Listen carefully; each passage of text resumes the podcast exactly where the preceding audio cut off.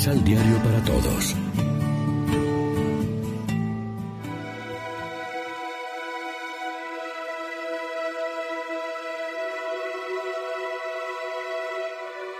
Primera lectura del segundo libro de los Macabeos. En aquellos días, Judas Macabeo, jefe de Israel, hizo una colecta y recogió dos mil dracmas de plata, que envió a Jerusalén para que ofrecieran un sacrificio de expiación por los pecados de los que habían muerto en la batalla. Obró con gran rectitud y nobleza, pensando en la resurrección, pues si no hubiera esperado la resurrección de sus compañeros, habría sido completamente inútil orar por los muertos. Pero él consideraba que a los que habían muerto piadosamente les estaba reservada una magnífica recompensa. En efecto, orar por los difuntos para que se vean libres de sus pecados es una acción santa y conveniente. Palabra de Dios.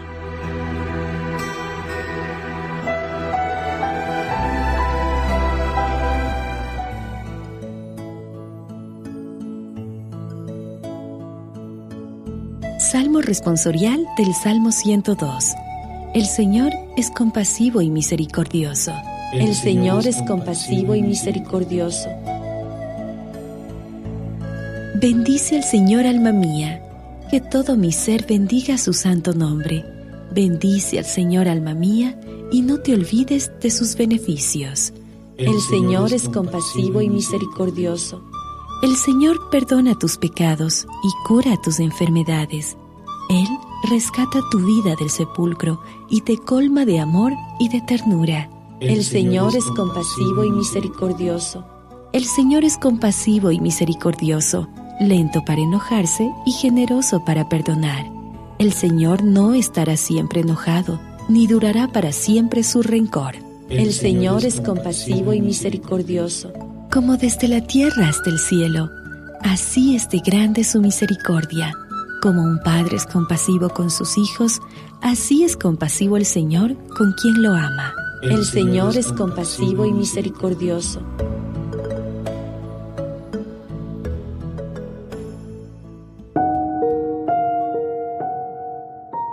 Segunda lectura de la primera carta de San Pablo a los Corintios.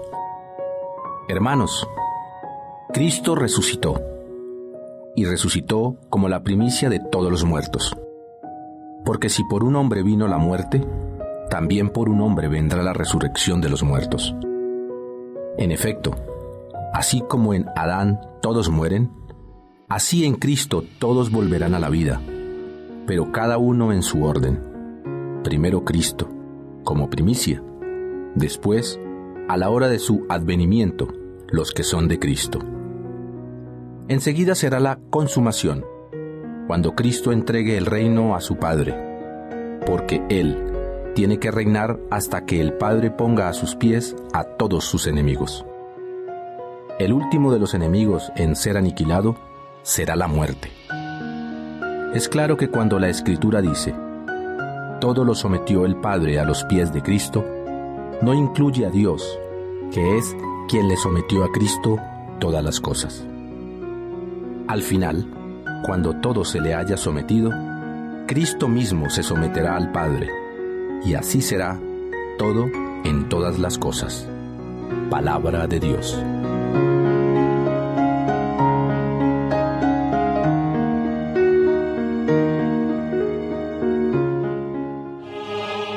Proclamación del Santo Evangelio de nuestro Señor Jesucristo, según San Lucas. Como al mediodía se ocultó el sol y todo el país quedó en tinieblas hasta las tres de la tarde. En ese momento, la cortina del templo se rasgó a la mitad. Y Jesús gritó muy fuerte. Padre, en tus manos encomiendo mi espíritu. Y al decir estas palabras, expiró. Intervino entonces un hombre del Consejo Supremo de los Judíos que se llamaba José. Era un hombre bueno y justo. Fue a presentarse a Pilato para pedirle el cuerpo de Jesús. habiéndolo bajado de la cruz, lo envolvió en una sábana y lo depositó en un sepulcro cavado en la roca donde nadie había sido enterrado aún. El primer día de la semana, muy temprano, fueron al sepulcro con los perfumes que habían preparado. Pero se encontraron con que la piedra que cerraba el sepulcro había sido removida. Y al entrar, no encontraron el cuerpo del Señor Jesús. No sabían qué pensar. Pero en ese momento vieron a su lado dos hombres con ropas fulgurantes. Se asustaron mucho y no se atrevían a levantar los ojos del suelo. Ellos les dijeron, ¿por qué buscan entre los muertos al que vive? No está aquí. Resucitó. Lección Divina Amigos y amigas, ¿qué tal? En este sábado 2 de noviembre, la iglesia conmemora a todos los fieles difuntos y como siempre nos alimentamos del pan de la palabra que nos ofrece la liturgia. La tradición de la iglesia siempre ha instado a rezar por los difuntos, en particular ofreciendo por ellos la celebración eucarística. Esa es la mejor ayuda espiritual que podemos dar a sus almas, especialmente a los más abandonados. La muerte no es la última palabra sobre el destino humano, porque el hombre está destinado a una vida sin límites que tiene su raíz y su cumplimiento en Dios. Esto nos lo dice el Papa Francisco. Las últimas palabras de Jesús por su índole parece que están en contraste con el fuerte grito que le precede. Llegado al extremo de su vida humana, Jesús realiza un acto supremo de confianza en el Padre, por cuya voluntad Él había llegado a tanto. En estas palabras se pueden vislumbrar una referencia a la resurrección. El Padre le volverá a dar esta vida que Él ahora le entrega. El Dios en quien creemos es el Dios de la vida. Esto es lo que celebramos muchas veces en medio de una situación que golpea duramente a los pobres y pone en ellos su marca de muerte temprana e injusta, pero en medio también de generosas expresiones de solidaridad de esos mismos pobres. Creer en la resurrección implica defender la vida de los más frágiles de la sociedad. En ellos, los pobres y oprimidos, debemos encontrar al Señor.